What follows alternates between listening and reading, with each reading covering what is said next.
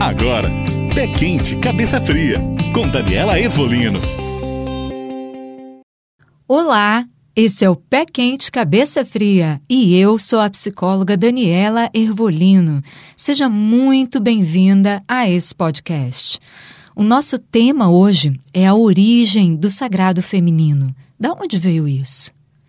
Na época antiga, as mulheres se reuniam em tendas apenas entre elas e lá homem não entrava. Elas se apoiavam e cuidavam uma das outras. Se reuniam, contavam histórias, faziam rituais, transmitiam conhecimentos, sabedoria, falavam sobre espiritualidade, deusas, menstruação, sexo, prazer, parto, aborto, amamentação. Falavam sobre como curar as dores e como usar as ervas, como criar as crianças, como conversar com os maridos. Elas teciam, bordavam, cantavam e oravam.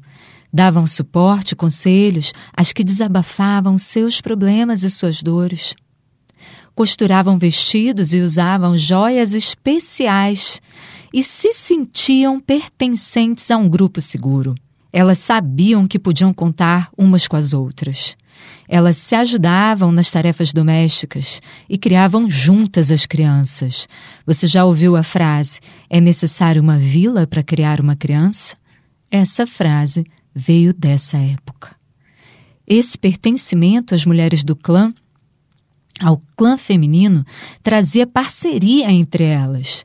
Mas isso se dissipou ao longo das gerações. A modernidade trouxe muitos recursos e facilidades. Trouxe, inclusive, os direitos das mulheres. E traz a cada dia mais a emancipação feminina. Tudo isso é ótimo, mas sem dúvida também acabou nos afastando umas das outras. As mulheres ficaram isoladas de sua tribo de seus grupos e começaram a rivalizar entre si. Enquanto os homens permaneceram fiéis aos seus times ao longo dos séculos, se reunindo entre homens, se apoiando, caçando e bebendo juntos, formando parcerias que os fortalecem no masculino, a competição entre eles sempre se deu de uma forma mais sadia.